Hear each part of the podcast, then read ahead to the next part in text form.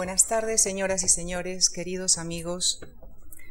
Muchísimas gracias por acompañarnos esta tarde en la que les invitamos a que se trasladen con nosotros al Mediterráneo, al Mediterráneo del siglo XVI, inicios del XVII, ese Mediterráneo que ha sido escenario de las complejas relaciones entre el Imperio otomano y la monarquía hispánica. Este es el tema que nos ocupa en el ciclo que iniciamos esta tarde y que hemos titulado Entre el enfrentamiento y la tregua. El programa que desarrollaremos será el siguiente. Esta tarde el doctor Miguel Ángel de Bunes, a quien damos nuestra más cordial bienvenida, dará inicio al ciclo con la conferencia titulada La lucha de dos imperios por el control del Mediterráneo. El próximo jueves el profesor Emilio Sola hablará de la frontera mediterránea, los corsarios del Gran Turco y el hombre económico moderno. El martes 25 de noviembre, el profesor José Manuel Floristán hablará de la santa empresa de Grecia contra turcos y el jueves 27 de noviembre, el profesor Luis Gil nos hablará del Frente Oriental, la alianza de Persia y Georgia. El coordinador de este ciclo es el profesor José Manuel Floristán licenciado en Filología Clásica y doctor en Filología Griega por la Universidad Complutense de Madrid, en la que actualmente es profesor titular. Antes lo fue en la Universidad de Santiago de Compostela. Está especializado en las relaciones hispano-helénicas del Renacimiento y desde el año 2006 dirige la revista Eriteia de Estudios Bizantinos y Neogriegos. Es autor de un centenar de trabajos entre los que destaca su libro Fuentes para la Política Oriental de los Austrias, la documentación griega del archivo de Simancas. Y cedo ya la palabra al profesor Floristán, quien hará una presentación del ciclo y de nuestro conferenciante de esta tarde, el profesor Miguel Ángel de Bunes. En nombre de la Fundación Juan Marc, quisiera agradecer muy sinceramente al profesor Floristán su ayuda en la coordinación de este curso y al doctor Miguel Ángel de Bunes por haber aceptado impartir la conferencia inaugural de esta tarde. Muchísimas gracias. Voy a empezar yo también por los agradecimientos, en primer lugar a la Fundación Juan March, que tan amablemente ha acogido este ciclo de, de, conferencias que hemos titulado Entre el enfrentamiento y la tregua, el Imperio Turco y el Imperio Español, a Lucía Franco por toda la ayuda que me ha proporcionado para la organización material del ciclo y en general a todo el público presente que tanto hoy como los días venideros vaya a estar con nosotros. Eh, la historiografía tradicional, y tradicional vaya sin ningún tipo de connotación peyorativa ni valorativa en general, dentro del periodo de los tres primeros Austrias, ha prestado atención fundamentalmente a aquellos, a las relaciones en el campo exterior de la monarquía española, pues con los países principales, con los principales países europeos como Francia, Italia, eh, el Imperio, Inglaterra y los Países Bajos. Del enfrentamiento mediterráneo se destacaba sobre todo las grandes figuras y los grandes encuentros, los Barbarroja, la empresa de Túnez de 1535, la empresa de Argel en 1541, el, eh, el, enfrentamiento de Lepanto en 1571, pero se prestaba en general una atención menor, por así decirlo, a la letra pequeña de esa historia.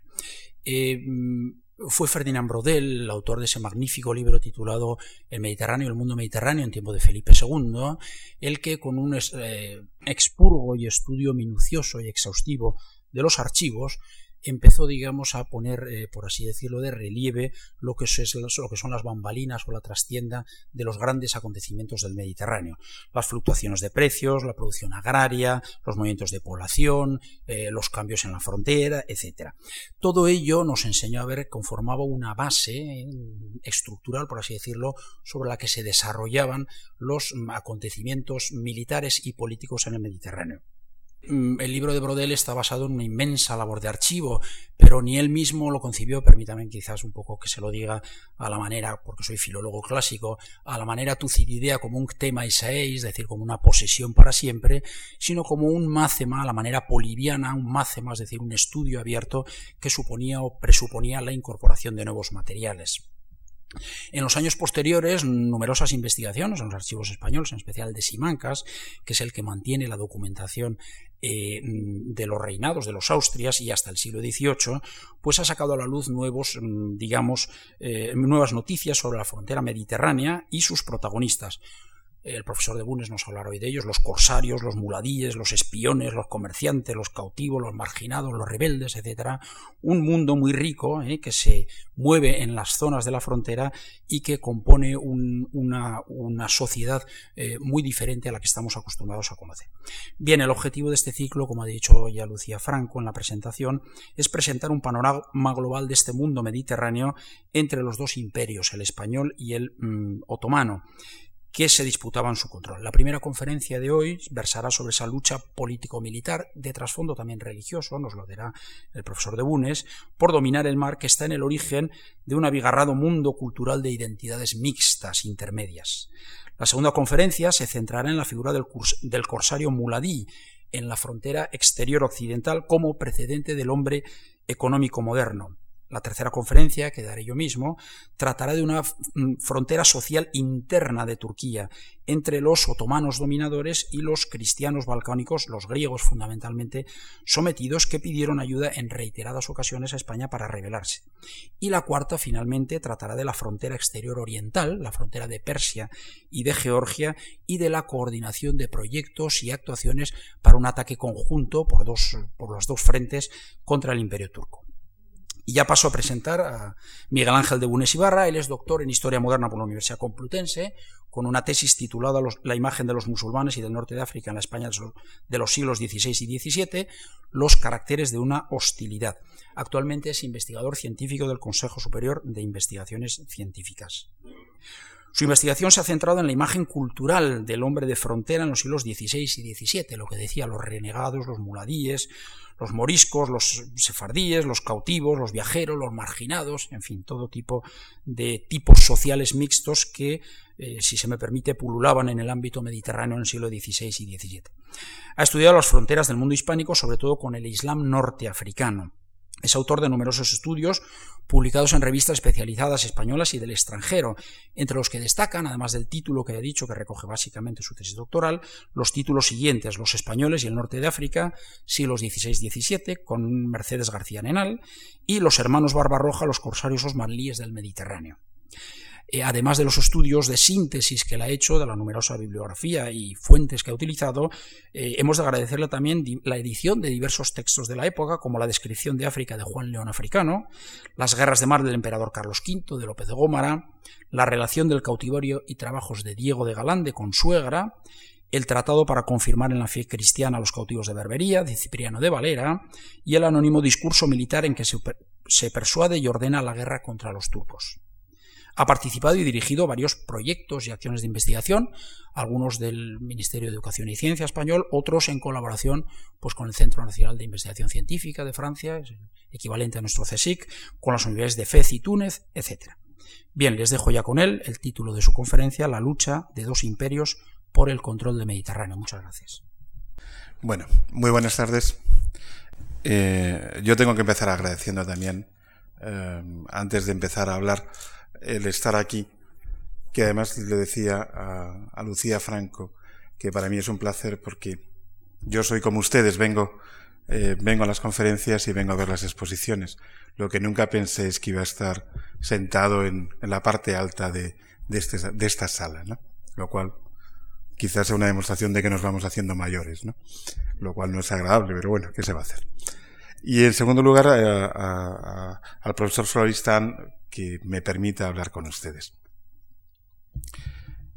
Dado que es la conferencia eh, que inicia el ciclo, y dado que es un ciclo que tiene unas características bastante peculiares en el sentido de que va a explicar un mundo que por lo general es un mundo que no se suele contar demasiadas veces, eh, aparte, no voy, a, trabajar, no voy a hablarles sobre muladíes y otros personajes de frontera, sino que voy a intentar explicarles a ustedes qué es lo que está ocurriendo en el mundo mediterráneo desde 1453, la conquista de la ciudad de Constantinopla, que no desaparece, pero que ya se va a llamar de otra manera, se va a llamar Istambul, o sea, el nombre griego que oyen los turcos cuando oyen hablar a los griegos que dicen Istambul, voy a la ciudad, ellos piensan que la ciudad de Constantinopla se llama Estambul.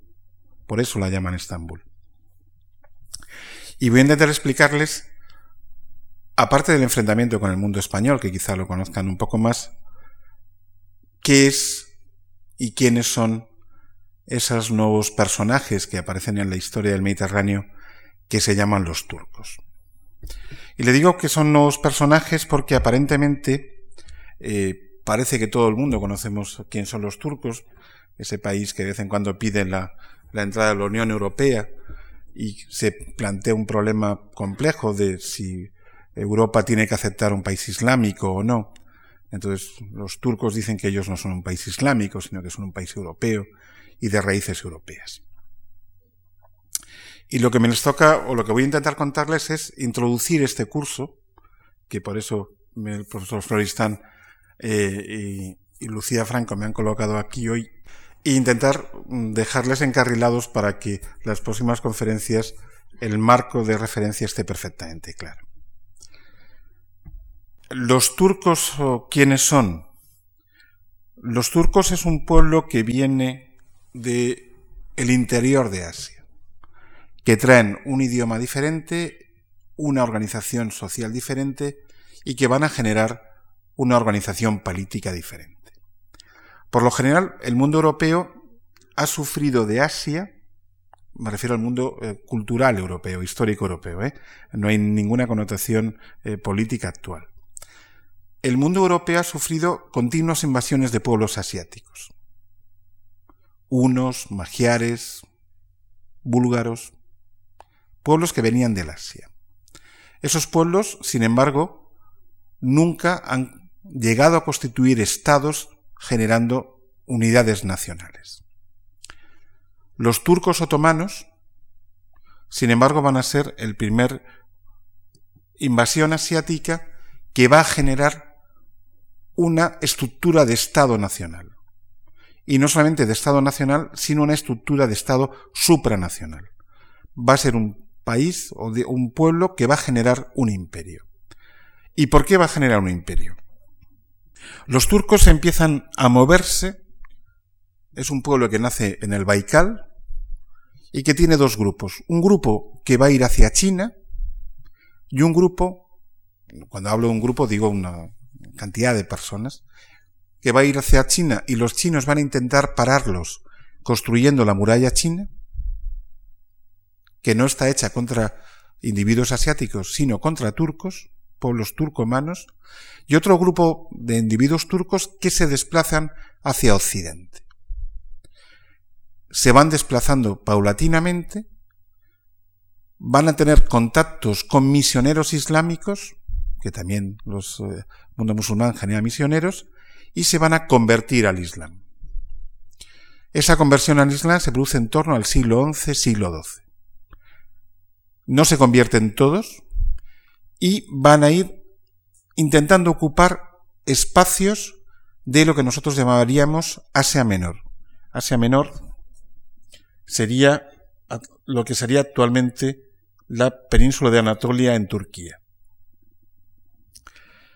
Estos pueblos que parece que van a ir van a ir quitando poder al mundo bizantino, es decir, los restos del mundo romano eh, de oriental, cuando parece que van estableciendo una primera capital. Les cuento una. Ahora estoy en un marco un poco teórico, ya sé que es un poco aburrido. ¿eh? Pero termino con esto y empiezo ya con cosas más entretenidas. Pero es para introducirles esta generación de gente dentro de la historia.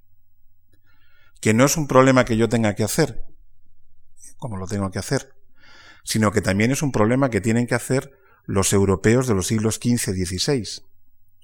Porque cuando los turcos llegan, en Europa no se sabe quiénes son y se piensan que son escitas. ¿Quiénes son los escitas? Los escitas son los salvajes del mundo griego, esos que no tienen cultura ni civilización. si ustedes leen literatura del siglo XV o siglo XVI española, hablarán de los turcos como los escitas, los salvajes, la gente sin historia. Estos sí tienen historia. Otra cosa es que nosotros no sepamos. El problema que tenemos los europeos suponiendo que nosotros seamos europeos del siglo XVI, los europeos del siglo XVI es que cuando van a buscar a los turcos, en este caso a los otomanos, en los libros de historia, y sus libros de historia son Plinio, Ptolomeo, etc., no los encuentran por ningún sitio, porque en la época de los romanos no estaban ahí, llegan después, ni en la época de los primeros griegas están ahí. Los primeros turcos que aparecen en la literatura española se encuentran en las novelas de caballería, y son esos personajes semimíticos sobre el, con los que lucha Tirán el Blanc o todas estas novelas de caballería. Son los primeros que aparecen, pero no existían en el mundo greco-romano. Por lo tanto, hay que introducirlos en la historia, lo cual genera un problema. Les decía que van llegando aquí y cuando parece que van a conquistar todo lo del antiguo Bizancio, aparece un nuevo ser oriental que se llama Genghis Khan, que destroza el primer mundo turco, que es el mundo seljúcida, que está, si ustedes han ido alguna vez a Turquía, en la ciudad de Konya, que está aquí. Cuando llega Genghis Khan, el mogol, el mundo turco de Anatolia, de Asia Menor, se fragmenta y desaparecen y se generan muchos estados, estados muy pequeñitos, turcos, islamizados, mezclados con población griega, armenia y georgiana. Griega ortodoxos, armenios de culto eh, oriental también armenio y georgiano de culto georgiano, es decir, con mundo católico, católico cristiano, perdón. ¿Y quiénes son los otomanos? O sea, los que van a generar esto. Ahora les explico un poco más este mapa. ¿Quiénes son los otomanos? Los otomanos son un pequeño grupo, muy pequeñito, que tienen la suerte de quedarse después de que llega Gengis Khan, que quedan y tienen sus dominios aquí, en este trocito de aquí. ¿Por qué digo que tienen la suerte? Pues tienen la suerte porque están cerca de Constantinopla. El primer fundador de esa dinastía es un personaje que se llama Osman, en turco Otman. Eh, aparte de la introducción que me ha hecho el profesor Floristán, yo he vivido eh, cuatro años en, Turquía estudiando eh, turco clásico e historia otomana, por lo cual tengo la desgracia de ser uno de los pocos españoles que sabe de historia turca leyendo documentación otomana, lo cual es muy triste, porque indica que eh, nosotros como país no hemos tenido demasiada curiosidad por las cosas que ocurren fuera de nuestras fronteras. Les decía que este Otman va a hacer un pequeño principado, un pequeño estado, que son muy poquitos, ¿eh? las invasiones siempre son de muy poquita gente, pero que va a predicar una cosa que les va a sonar de verla en los periódicos, que es que predica en turco la gatsa, en árabe, que es lo que les sonará, el yihad. El yihad, eh, la traducción del yihad significa el perfeccionamiento interior. O sea, la lucha interior para conseguir acercarse a Dios. Y hay unas interpretaciones exteriores del Islam que establecen que el yihad es la lucha contra el no fiel, o sea, contra el infiel. Eso en términos turcos se llama gatsa.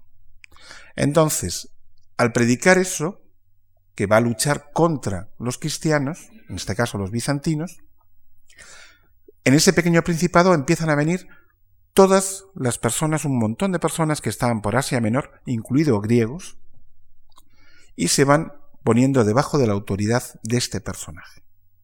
Este personaje lo que hace es, es un príncipe militar, es un príncipe guerrero.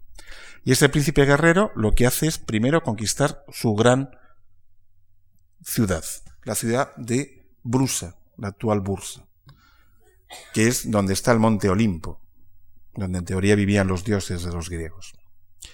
Y desde aquí, los ejércitos otomanos empiezan no atacar Constantinopla, que está aquí, sino que, ayudados por los genoveses, se van a trasladar, van a conquistar hasta Chanacale, ahí, y desde aquí, en navíos genoveses, van a pasar a Grecia y van a empezar a conquistar zonas griegas. De estas zonas griegas empiezan la ocupación, empiezan a subir hacia arriba, la parte de abajo sigue siendo bizantina, la parte de Atenas sigue siendo bizantina, y empiezan unos procesos de expansión hacia arriba de la península de los Balcanes. En Anatolia los turcos conquistan la ciudad de Brusa, la ciudad de Nicea, la antigua ciudad de Iznik, la actual ciudad de Iznik, la actual, y se van enfrentando con otros principados otomanos, eh, turcos que están en toda la, la parte de Anatolia. Hay iraníes, caramalíes, etc. Un montón de principados. Por lo cual empiezan a hacer una doble lucha. Una lucha contra musulmanes, o sea, contra turcos, que no son otomanos, y una lucha contra ortodoxos que se, han extinguido en Imperio Bizantino por una parte y contra los propios bizantinos por otra parte. En torno a 1350, el Imperio Otomano ocupa gran parte de Asia Menor y casi todo la, eh, la, actual Grecia, menos la parte de abajo, y llega hasta casi Serbia. Es decir, que en escasamente 100 años han conseguido un aumento territorial enorme. Una vez que se ha producido esto, en torno a, 1400, ¿me van siguiendo más o menos uh, como voy? En torno a 1400, ya han conquistado toda esta parte de aquí, han conquistado la ciudad de Dirne y están pensando en atacar la gran ciudad. Estambul. Perdón, Constantinopla, que si no el profesor Floristán se enfada conmigo, dado que le estoy matando antes de tiempo. Y en torno a 1402 están a punto de conquistar la ciudad. ¿Por qué Constantinopla no cae en 1402? Pues porque el mundo oriental, el mundo eh, bizantino, tiene la suerte de que llega otro horda desde Asia. Y esa horda es la de Tamerlán, el Timur Cojo. Una nueva horda, todas las hordas orientales tienen la característica que son muy violentas, muy rápidas, muy sanguinarias, pero nuevamente no consiguen generar estados. No llegan a superar al siguiente descendiente del de el, fundador de la horda. Y Tamerlán va a vencer a los ejércitos otomanos en la ciudad de Ankara, que no sé por qué hemos aceptado la grafía de Ankara nosotros, porque para nosotros Ankara siempre ha sido Angora, es el sitio donde venían los jerseys, pero ahora los llamamos siempre Ankara, aunque en realidad teníamos que ser Angora. Es decir, cuando nos ponemos un jersey de Angora, estamos poniendo un jersey de la rana de Ankara, que los vence en 1402. ¿Qué significa la victoria de Ankara en 1402? Significa simplemente que Constantinopla va a seguir viva 50 años más, hasta que se conquiste definitivamente en 1453. A partir de la batalla de Ancora, eh, de Angara, Ancora, Ankara, eh, perdón, se produce una guerra civil entre los diferentes otomanos y reconstruyen el imperio a través de las posesiones en Europa. Asia Menor ha sido dominada por los mogoles de Tamerlán, pero sin embargo nadie ha tocado las posesiones otomanas que tiene en Europa. Por lo tanto, se produce una nueva recuperación de todo Asia Menor, de la mayor parte de Asia Menor, a través de el paso de Europa nuevamente hacia eh, Anatolia. Hasta que en 1453 el eh, Fatih Sultán Mehmed, Mehmed II el Conquistador, conquista la ciudad de Constantinopla. ¿Qué significa la, la pérdida de la ciudad de Constantinopla? Pues significa objetivamente el final, el final y la destrucción del mundo antiguo. A partir de 1453, para nosotros eh, pensamos que el cambio de era del mundo medieval al mundo moderno se produce en 1492, cuando se llega a América. Pero, sin embargo, desde la perspectiva del mundo mediterráneo, la desaparición del mundo de la antigüedad significa la, la conquista de la ciudad de Constantinopla en 1453. ¿Por qué? Porque desaparece nuestro referente cultural.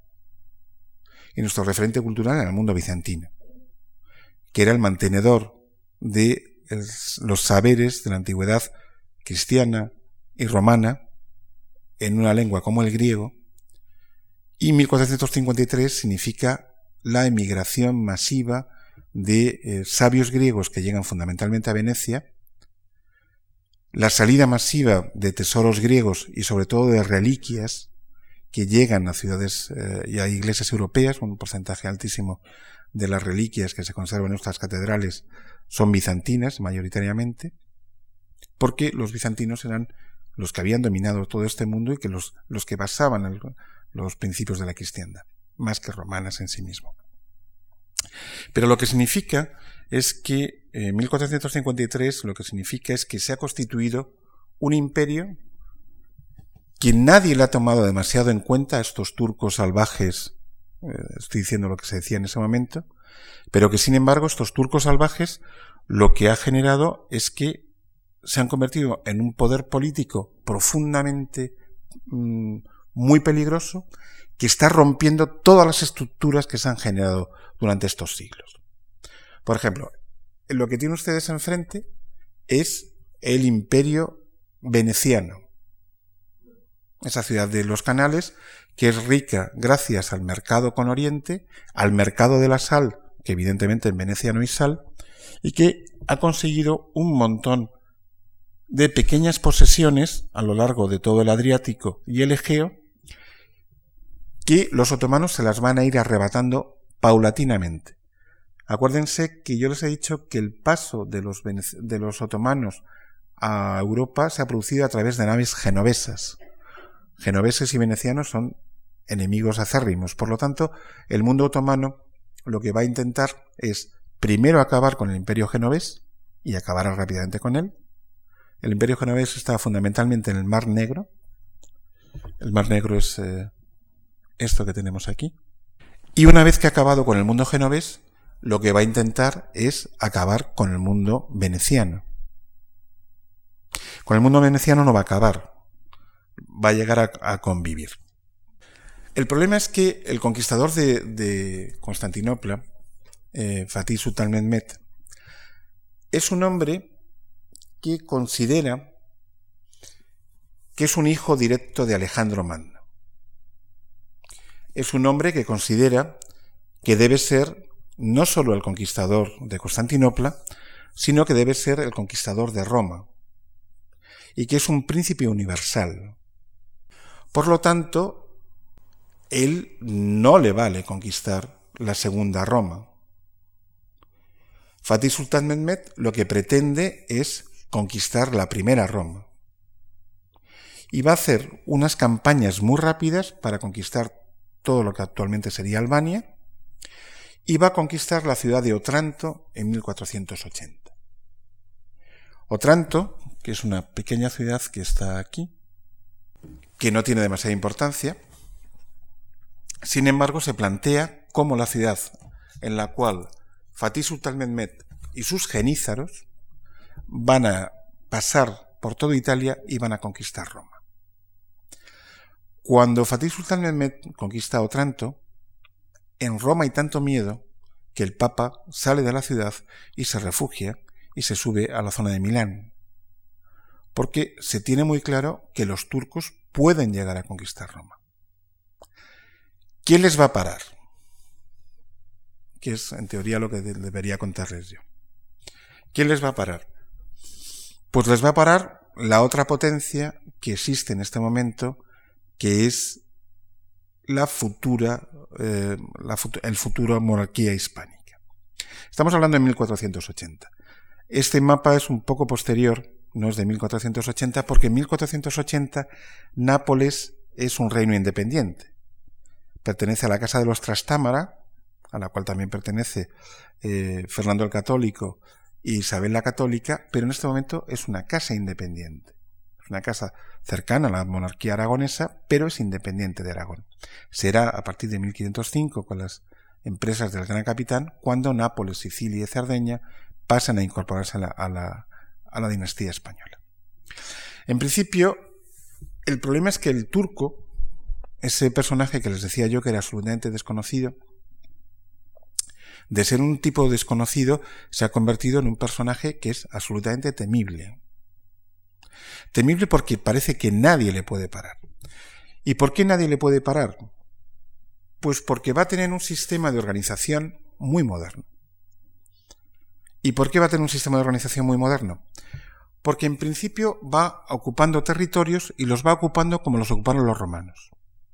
Al principio pacta con los gobernantes, les da las concesiones, en ningún caso quiere convertir a todos los habitantes de, un territorio en musulmanes, les deja que sean, que sigan siendo lo que son, mantiene sus iglesias, algunas las destruye, evidentemente, pero las mantiene, mantiene a sus patriarcas, incluso cuando en 1492 los reyes católicos expulsan a la comunidad judía, eh, el sultán se convierte en el gran protector del mundo judío. El único de los pocos sitios que conservimos, seguimos conservando el idioma español de los judíos es en todos los territorios que sean otomanos, bien sea eh, Constantinopla, Estambul, o bien sea alguna de las ciudades que pertenecieron al imperio. Por ejemplo, Sarajevo, palabra turca que significa Sarajevo, el palacio nuevo. El sultán va colocando a sus fieles, y no hay mayor fiel que un judío que no tiene patria, en diferentes territorios para ir consiguiendo que la gente le sea fiel va haciendo lo mismo que hizo Stalin en la Segunda Guerra Mundial y es en aquellos territorios que no controla del todo, lo que produce son grandes deportaciones de población, musulmana, por ejemplo, de Anatolia, que los va llevando a una parte del territorio. Por ejemplo, cuando conquista Chipre en 1571, para que Chipre le sea fiel, se lleva a musulmanes de Bosnia. Por ejemplo, coloca musulmanes en Bosnia para que los bosnios dejen de ser fieles a los venecianos y coloca mm, musulmanes búlgaros, los coloca en Serbia para que los serbios les sean fieles. Va colocando poblaciones a un sitio a otro. ¿Qué les estoy contando ya a ustedes? Las crisis balcánicas actuales. La población de los Balcanes completamente dividida, como consecuencia de que ha sufrido un sistema de colonización por parte del mundo otomano que para conseguir que esto sea fiel ha ido colocando una gente a un sitio u a otro. Pero es un sistema muy moderno de organización del territorio. Y luego consigue otra cosa que nosotros no lo conseguimos, que es generar un ejército profesional. Fanático además. Pero no fanático porque ustedes se piensan. No fanático porque tomen acción o, o hachís, que también lo toman. Sino fanático porque consigue imponer un impuesto de sangre. El impuesto de sangre que impone es que deja que la población de los territorios conquistados siga siendo lo que son, judíos, cristianos, armenios, ortodoxos, etc. Y les impone una condición, de que cada cabeza de familia tiene que entregar al hijo mayor al sultán, entre la edad entre 4 y 12 años. Este hijo, que no se coge uno, sino que se cogen miles, es mandado a Constantinopla, a Estambul. Constantinopla ya no existe, nada más que en, el castellano, que seguimos hablando de esa ciudad como existiera. La ciudad que existe es Estambul. Se manda a los niños a Estambul. En Estambul se les educa en el Islam. Se les enseña turco y persa, que es la lengua de cultura. Se les circuncida y se les lleva, se les empieza a educar. Los que son listos se convierten en funcionarios. Los que son muy listos en arquitectos. Y los que son tontos y brutos en soldados. Esos soldados, que se llaman genízaros, geníseri, tropas nuevas, mm, se les enseña desde que tienen 10-11 años a combatir, y además el sultán les convierte en, les mete en confesiones religiosas de corte sufí. Les prohíbe casarse, evidentemente. Por eso siempre se dice que los ejércitos turcos están llenos de mancebos y no de mancebas. Los ejércitos cristianos eran muy lentos porque tenían que llevar muchas cargas, eh, muchos vendedores detrás y también iban muchas prostitutas. En los ejércitos turcos no iban prostitutas, pero iban muchos pajes. Los pajes andaban más deprisa que las prostitutas. Eh, es una de las famas, además es real, ¿eh? Es real. Aparte de que sea leyenda negra para meternos con ellos, es real. A lo que me refiero es que estos soldados eh, son soldados profesionales y además los hace soldados de infantería. La, mayor similitud entre el Imperio Español y el Imperio Otomano es que son dos eh, fuerzas que su valor son la infantería, los tercios españoles y los genízaros otomanos. Y sin embargo, la historia española y otomana es conocida por luchas de armadas, Lepanto y la Prevesa. Pero ni para los españoles la armada tiene importancia, ni para los turcos la tiene. Lo que es importante son los genízaros y son... Eh, no me he dado cuenta, les podía haber traído marchas genízaras. El próximo día, si queréis, traemos marchas genízaras para que... Bueno, si recuerdan un poco la música de Mozart, el rondó a la turca está intentando imitar lo que era una marcha turca. Los turcos son los, desde un punto de vista musical, los reinventores de la percusión moderna. Y gran parte de la percusión de la música clásica, incluido Wagner, debe mucho a la música turca. Ese tipo de percusión muy fuerte y muy rápida es la percusión que, con la cual combate los soldados otomanos. Que aparte de ellos, algunos tomaban acción, o sea, eh, algún tipo de estimulante, dado que combatir en estas guerras significaba morir directamente. Además, eh, la diferencia entre la guerra moderna y la guerra antigua es que en la guerra antigua, la de esta gente, uno mata mirando a los ojos al enemigo. En la guerra moderna uno mata sin mirar a los ojos al enemigo. Tiene que ser mucho más cruel mirando a los ojos a alguien y matarle, mientras que ahora se mata a distancia.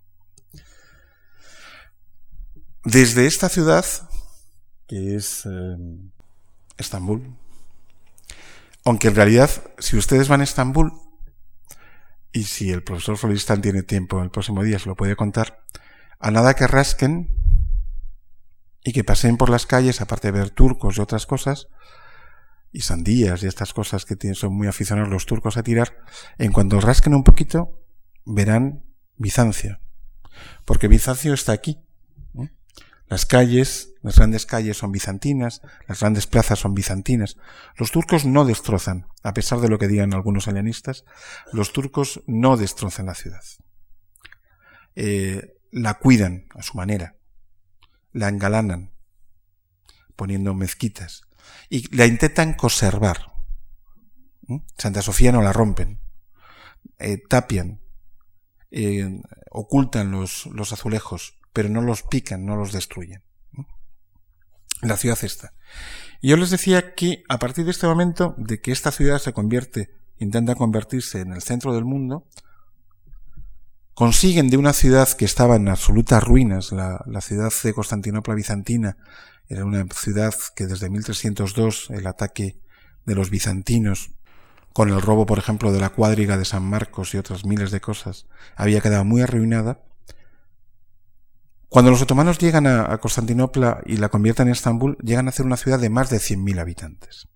Y la convierten en el centro del mundo, del mundo del Mediterráneo y hacen uno de los grandes mercados que existe, que es el, el bazar este cerrado, que es un peligro para, para las eh, tarjetas, eh, para las visas y otras cosas, dado que está lleno de oros y oropeles. Pero desde ese centro del mundo lo que se intenta es conquistar todo el mundo. El problema que tienen es que el siguiente sultán que va a venir después de Fatih que va a ser Salim I,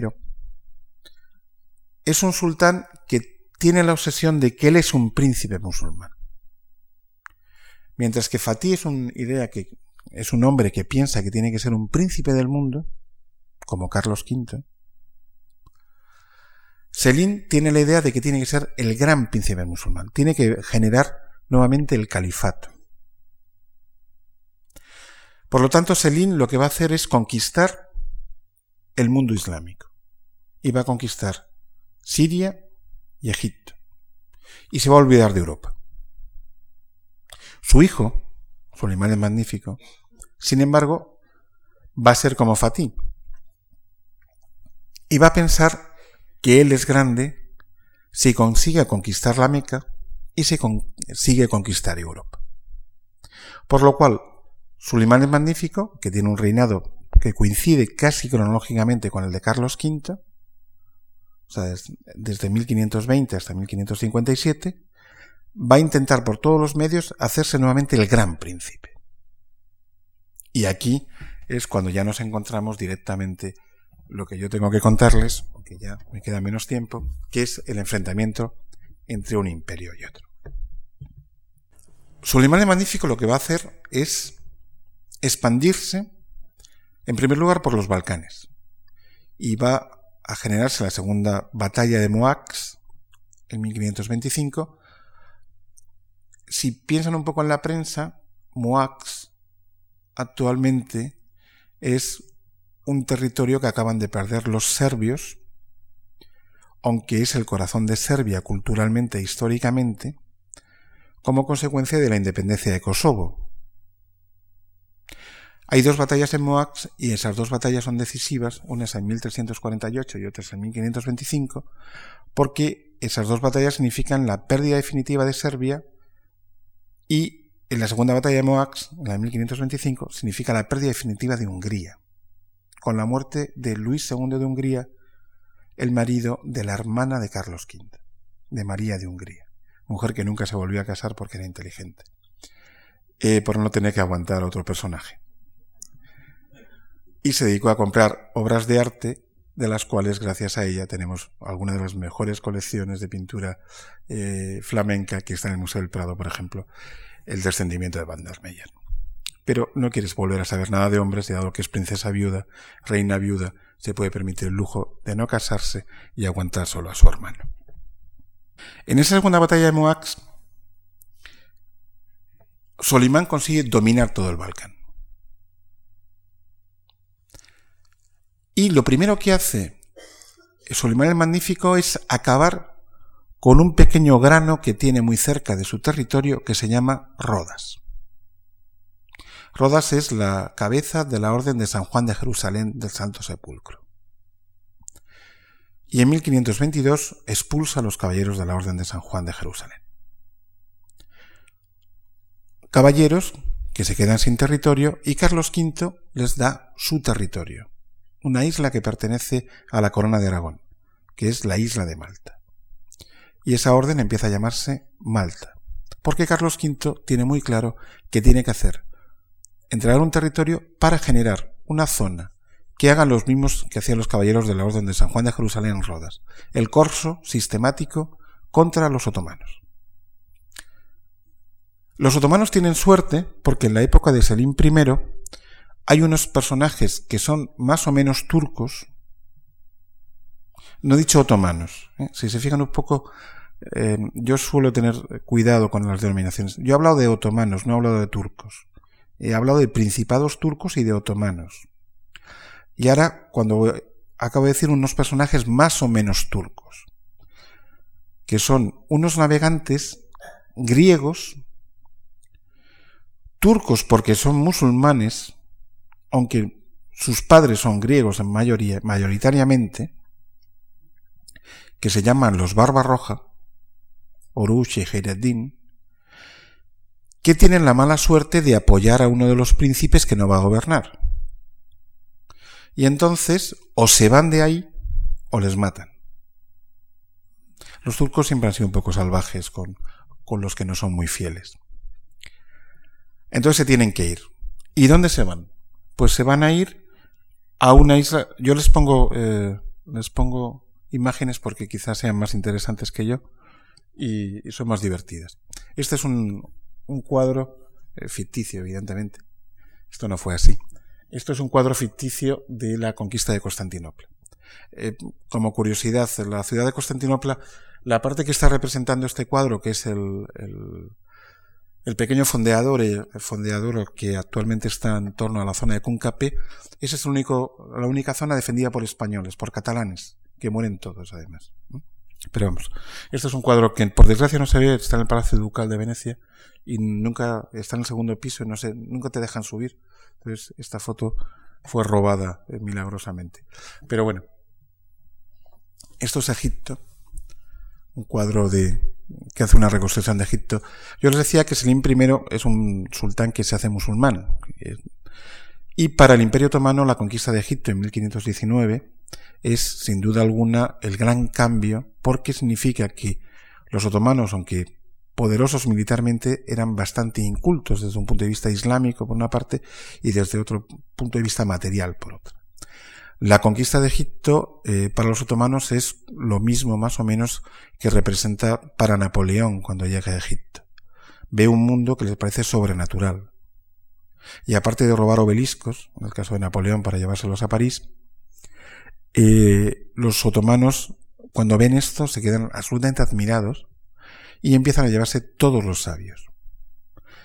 En ese momento es cuando se creen que pueden ser califas. Y en ese momento, por ejemplo, en la época de Solimán, cuando se conquista la ciudad de la Meca, los otomanos son los únicos que se permiten coger la cava, la cava es el obelisco, perdón, el, meteorito que está dentro de la mezquita, de la gran mezquita de, la Meca, que es un obelisco negro de basalto, y los otomanos se permiten el lujo de ir cortando trocitos del obelisco, de la cava, y la van poniendo en todas las mezquitas.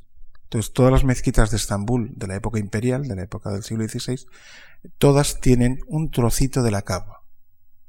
Y no solamente eso, sino que se llevan hasta la funda de la cava, y si algún día van al, al Totcape y van entre la sala de las reliquias, verán desde la bandera de Mahoma, los pelos de Muhammad y todo lo que estaba alrededor en, la Meca. Eso no se había atrevido a hacerlo absolutamente nadie.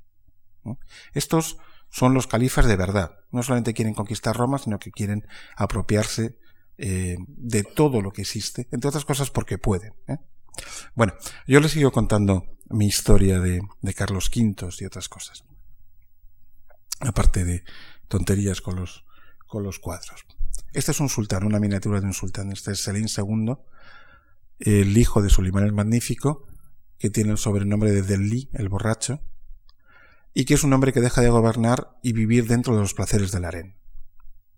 Los sultanes llegan un momento en que jamás salen del harén entre otras, les gusta vivir entre mujeres, aunque, eh, y no es un comentario machista, un harén otomano es una cosa muy peligrosa, porque hay demasiadas mujeres que mandan mucho.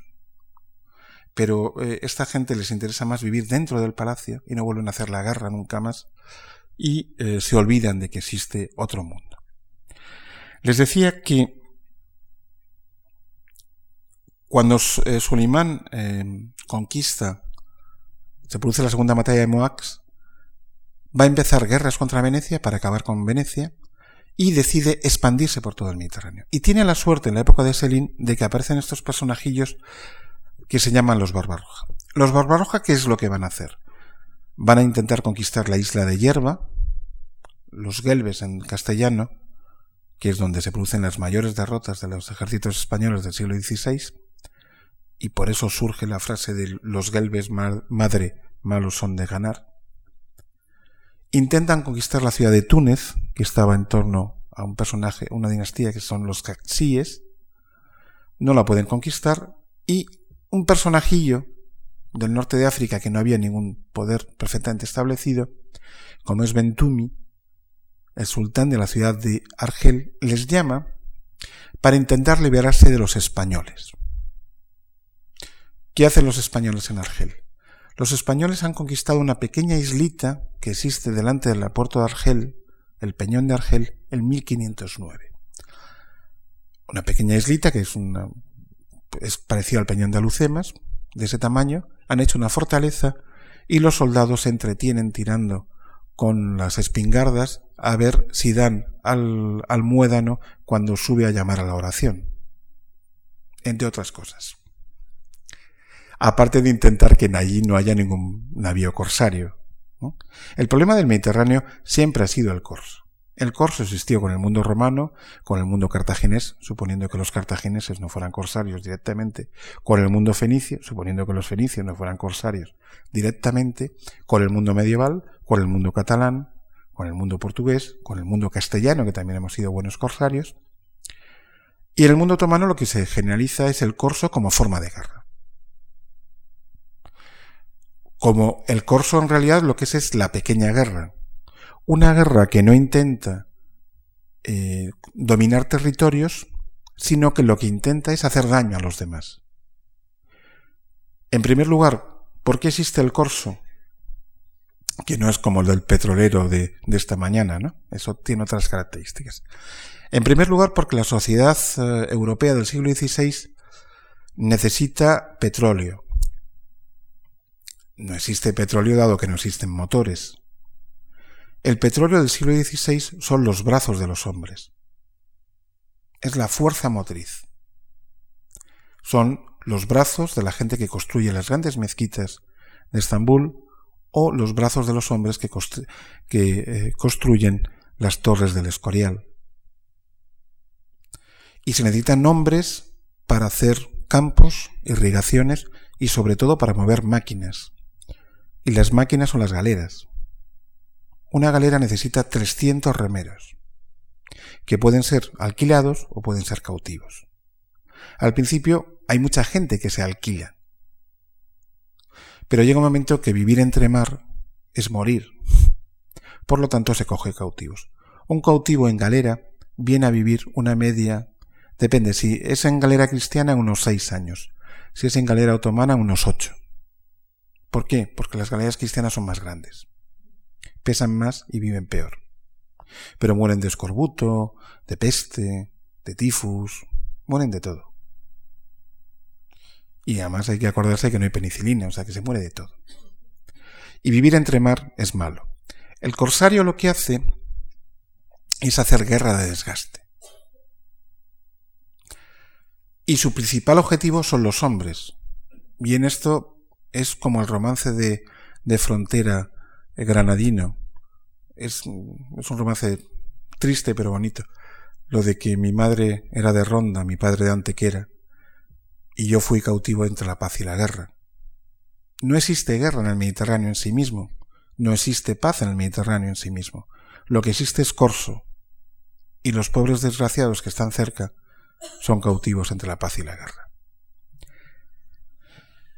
La Orden de Malta, yo les contaba que estaba haciendo eso mismo con los otomanos, y Argel, y Túnez, y Trípoli, o sea, la actual Libia, va a hacer lo mismo con los cristianos.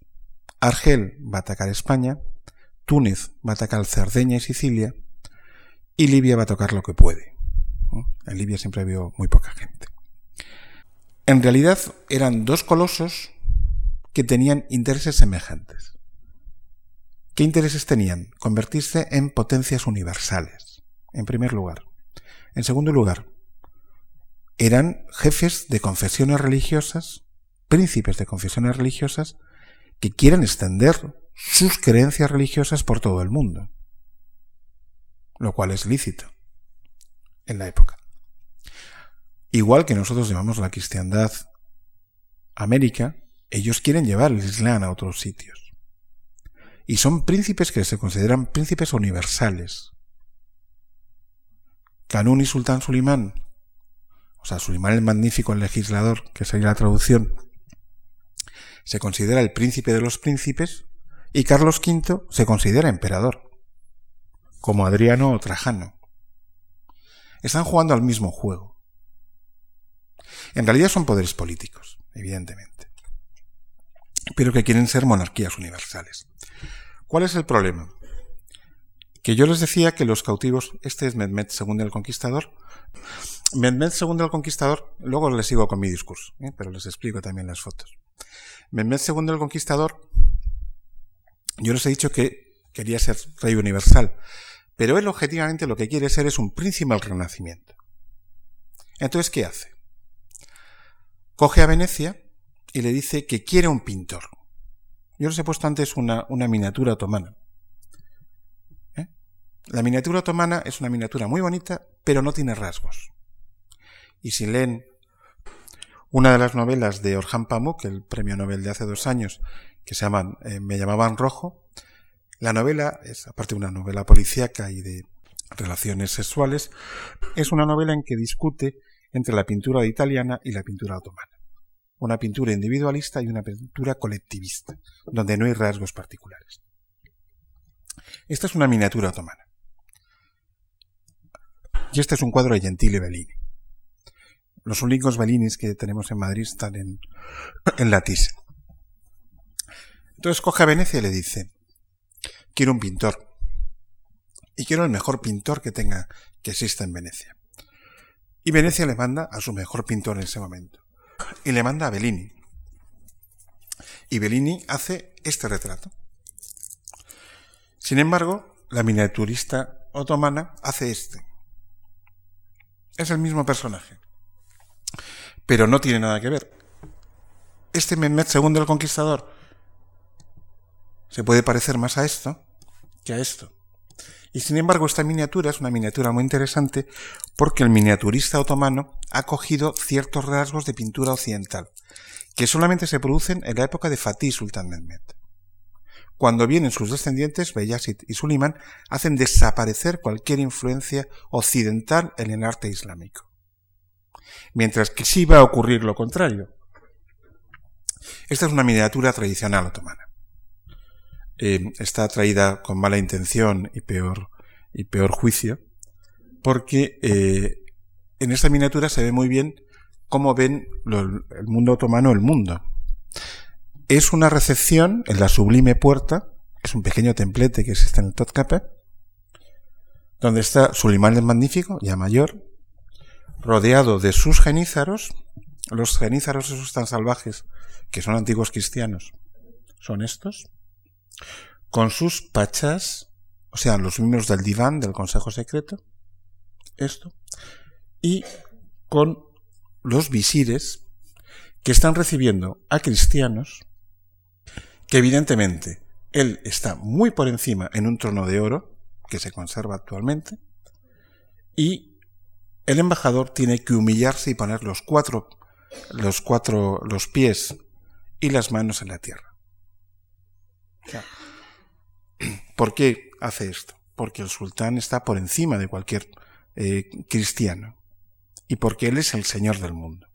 De hecho, hay un enfrentamiento muy curioso con Carlos V, porque si recuerdan ustedes, ya no se suelen poner, pero si recuerdan ustedes los títulos de la documentación, eh, cuando aparece don Juan Carlos I, rey de España, de Castilla, de Aragón, de Granada, ta ta ta ta ta ta, ta duque de Neopatria, de Atenas, rey de Jerusalén. Nosotros somos reyes de Jerusalén. Bueno, nosotros no, la Casa Real. Y de hecho somos los protectores de los santos lugares. Por eso los franciscanos de Jerusalén suelen ser franciscanos españoles. Porque la monarquía española, aparte de poder entrar a caballo en San Juan de Letrán y llevar mantilla blanca cuando se va a entrevistar con el Papa, somos los protectores de Tierra Santa. Solimán el Magnífico le manda una vez Carlos V una carta así y la lee y abofetea al embajador, además es literal, diciendo que su rey es un mentiroso, porque si él no recuerda mal, Jerusalén es suyo y no de Carlos, y que por lo tanto él no habla con mentirosos. Lo cual es verdad.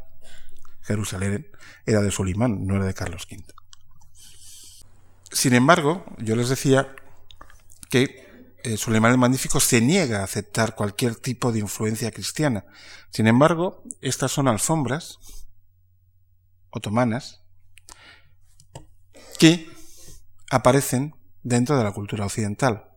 Y de hecho, la cultura occidental empezamos a coger lo que nos gusta del Oriente. Lámparas, cristales, tipos de armas y alfombras. Alfombras que, como verán, ya no se emplean así en, Europa, pero hasta el siglo XVIII las alfombras se emplean para comer, como tapetes de mesa. Y uno de los grandes mercados que existe durante todo el siglo XVI y XVII y XVIII es mandar y traer alfombras. Alfombras siempre son orientales. En España, como tenemos dificultades para conseguirlas, generamos hacer un nudo propio y hacemos alfombras a la española que son diferentes, tienen un, nudo absolutamente diferente a la alfombra oriental. Pero bueno, yo no tengo que hablar de alfombras, tengo que hablar de turcos, eh, aunque las alfombras también son un mundo muy apasionante. Yo les decía que el problema entre Carlos V y Suleiman el Magnífico, y vuelvo atrás, es que objetivamente tienen los mismos intereses. Quieren dominar todo el Mediterráneo. Y yo también les decía antes que el problema es que el corso se generaliza porque se está buscando fuerza bruta, fuerza motriz. El problema que va a haber entre el Imperio Otomano y la monarquía española, tanto la de Carlos V como la de Felipe II, es que ambos dos imperios no pueden expandirse más de lo que se expande. Y si se fijan un poco ustedes, si tienen el mapa del Mediterráneo en la cabeza, las grandes luchas entre españoles y otomanos se van a producir siempre en los mismos sitios. ¿Qué va a ser? En el Adriático, cerca de Grecia, Lepanto, Prevesa, en torno al pueblecito de Lepanto, Lefantos en, griego, Lepantos, ¿no? Eh, y en torno a la ciudad de Túnez. ¿Qué, ¿Qué significa eso? En realidad están luchando por controlar la mitad del Mediterráneo. Pero objetivamente tanto Lepanto como Túnez son los únicos sitios donde una nave mediterránea, o sea, una galera, y les pongo galeras para que vean cómo son. Estos son eh, trajes de sultanes, para que se conservan todos los, no, no, todos no, pero conservamos trajes de sultanes de todos los sultanes. Son eh, en sedas, se llaman kaftanes, y eh, siempre tienen, suelen tener el símbolo del tulipán. La ale en turco. El tulipán no es una flor holandesa, es una flor otomana. Es el símbolo de la ciudad de Estambul porque el, tulipán es una flor de Estambul, que los holandeses cuando empiezan a hacer comercio con los turcos en el siglo XVI ven las flores, les gustan, empiezan a traer bulbos y se los llevan a Holanda. Pero no es una flor europea, es una flor eh, oriental. A ver.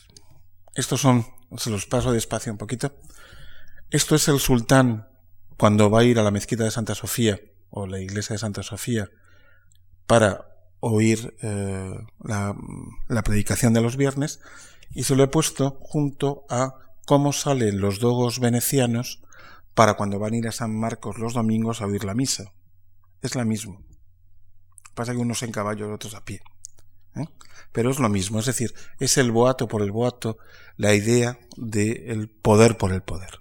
Venecia y Estambul son objetivamente las dos grandes cortes del Mediterráneo, no tanto porque sean más ricas, evidentemente es más rica la corte española o la corte francesa, sino porque conservan el mayor de los boatos.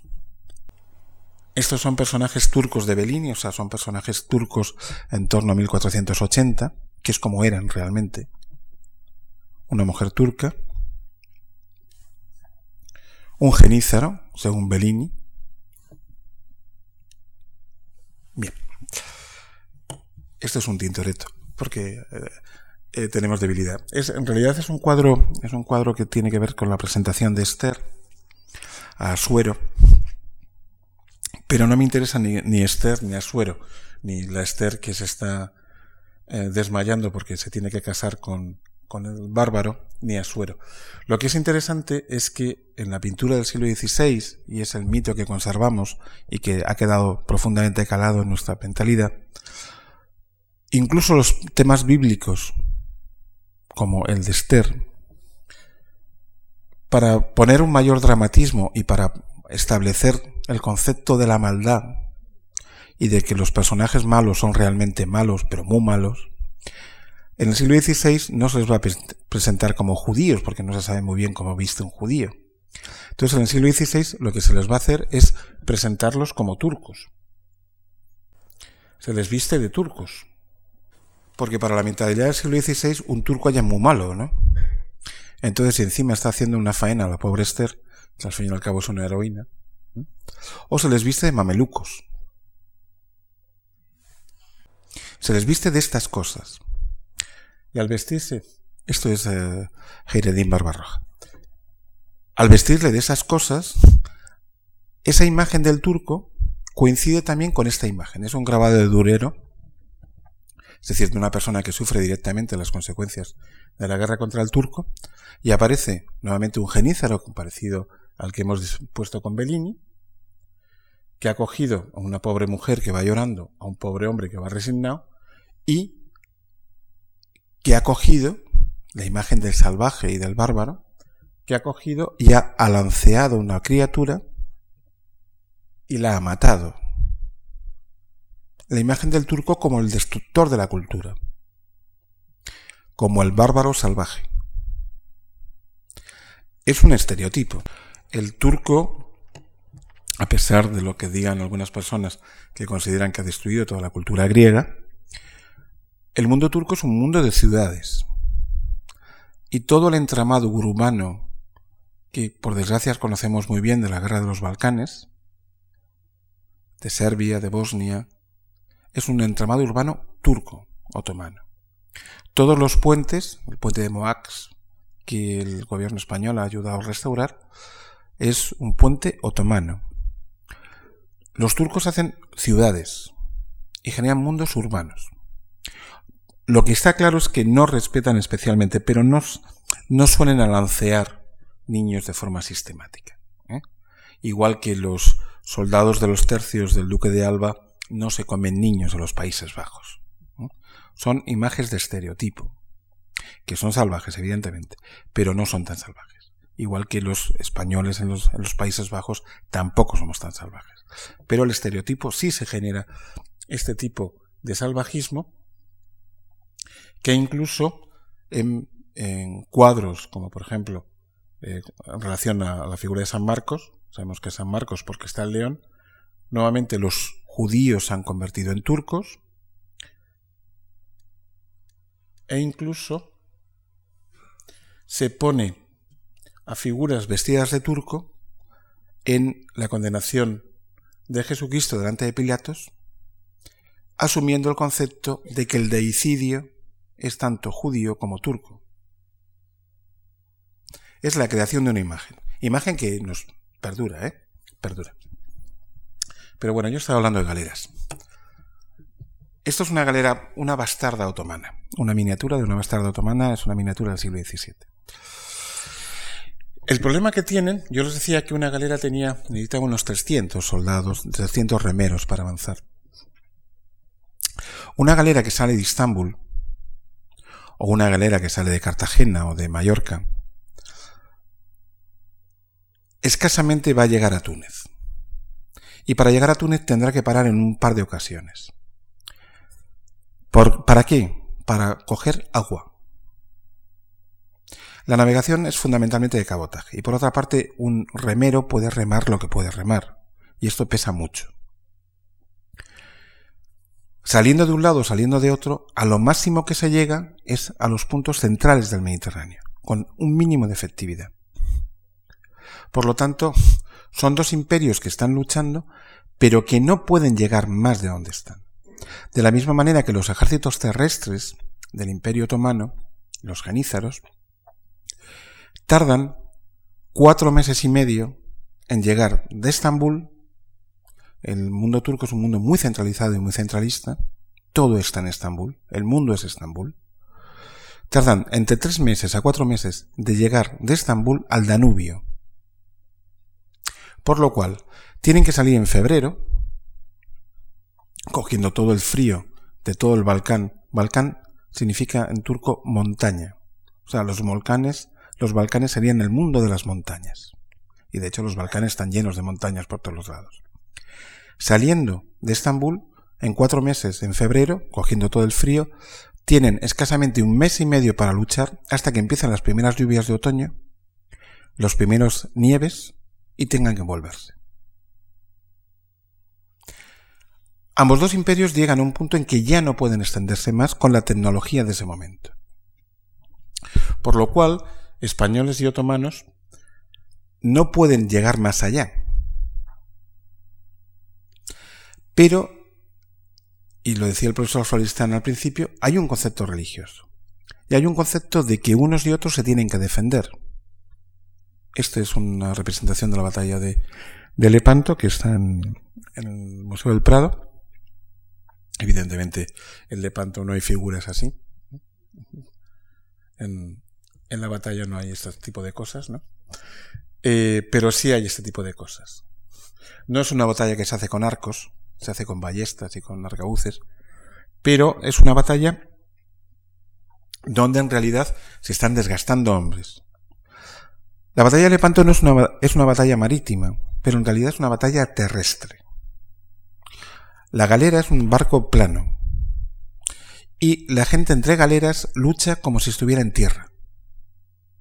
Las galeras se aproximan, más o menos como están aquí, intentan primero hacer daño a la otra galera metiendo la proa, la quilla, y luego se ponen en parejo y empiezan a, a setearse unos a otros. Es como si estuvieran luchando sobre tierra, en barcos planos, los cañones valen para muy poquito, casi no valen más bien para nada, y empiezan a hacerse daño unos a otros. Es decir, es el traslado de la guerra de mar, de la guerra de tierra, ya con esto termino, que me he pasado. El problema está en que ambos dos ejércitos eran esto, ejércitos terrestres. Por lo tanto, ni españoles ni turcos nos enfrentamos nunca directamente. Carlos V no se enfrenta directamente en Viena. Es más, Solimán el Magnífico le llama cobarde porque no ha querido enfrentarse con él, lo cual es verdad también. Sin embargo, la imagen que tenemos nosotros es que españoles y turcos nos hemos pasado ciento y pico años o doscientos años pegándonos, cuando en realidad no nos hemos pegado. Nos hemos pegado a través de lo que va a hablar todo este curso, a través de corsarios, a través de persas, y a través de griegos. Nosotros hemos dado dinero a los griegos, e intentado que se sublevaran, que es lo que contaba el profesor Floristan, para hacer daño a los otomanos. Hemos mandado dinero a los afabuyes persas, aparte de comprarles las sedas, para hacer los vestidos de nuestras infantas, para que los caballería persa atacara al mundo otomano a través de la frontera de Irán e Irak donde ahora también se pegan. Pero nosotros, de cuerpo a cuerpo, no nos hemos luchado nunca contra ellos. Sin embargo, ambas dos historiografías han generado la idea de que hemos sido países e imperios que nos hemos enfrentado continuamente. Hemos sido países que nos hemos arruinado en el siglo XVI defendiéndonos mutuamente donde hemos conseguido montar 180, 200 eh, galeras, fortificar, y no hay nada más que pasear por cualquier lugar del Mediterráneo, bien sea otomano, bien sea cristiano, poniendo continuamente fortalezas, murallas, torres de defensa, sistemas de vigilancia, atalayas. Todo eso era costosísimo. Nos hemos estado 200 años vigilando, y recibiendo ataques de corsarios. Pero por por suerte más bien, eh, nunca nos hemos enfrentado. Y solamente nos hemos enfrentado en batallas marítimas. En Túnez, en la Prevesa. La Prevesa es la gran batalla antes de Lepanto. La Prevesa es una batalla de 1538 que la ganan los otomanos. En realidad no la ganan los otomanos, sino que Andrea Doria se niega a combatir y se niega a combatir porque la mitad de la flota que lleva es suya, no del rey. Entonces uno puede perder las galeras del rey, pero perder las suyas no. Y de ahí viene la expresión disparar con pólvora del rey. Cuando uno dispara con pólvora del rey, tira todo. Pero cuando la pólvora es tuya, no. Y las galeras dan suyas. Por lo tanto, una galera vale mucho dinero y no se puede hundir. Por lo tanto, Andrea Doria se retira y se va. Conquista la ciudad de Castilnovo, la ciudad de Novi, y se produce una de las empresas militares más bonitas que ha habido nunca, absurda, pero bonita. La belleza y lo absurdo suele estar unido, que es la defensa de eh, por las tropas españolas, que por desgracia nadie lo estudia, pero es uno de los episodios militares épicos más bonitos que hay. Suponiendo que la guerra sea bonita, ¿eh? pero como leemos a Calderón de la Barca no lo creemos. Y les decía que el Mediterráneo que van a ver ustedes es el que van a contar mis compañeros y seguro que lo hacen mejor que yo. Y yo simplemente ya con esto termino y les agradezco enormemente que me hayan escuchado. Yo les he contado el Mediterráneo en el cual los demás van a hablar y por qué ese Mediterráneo tiene esas características. Y muchísimas gracias.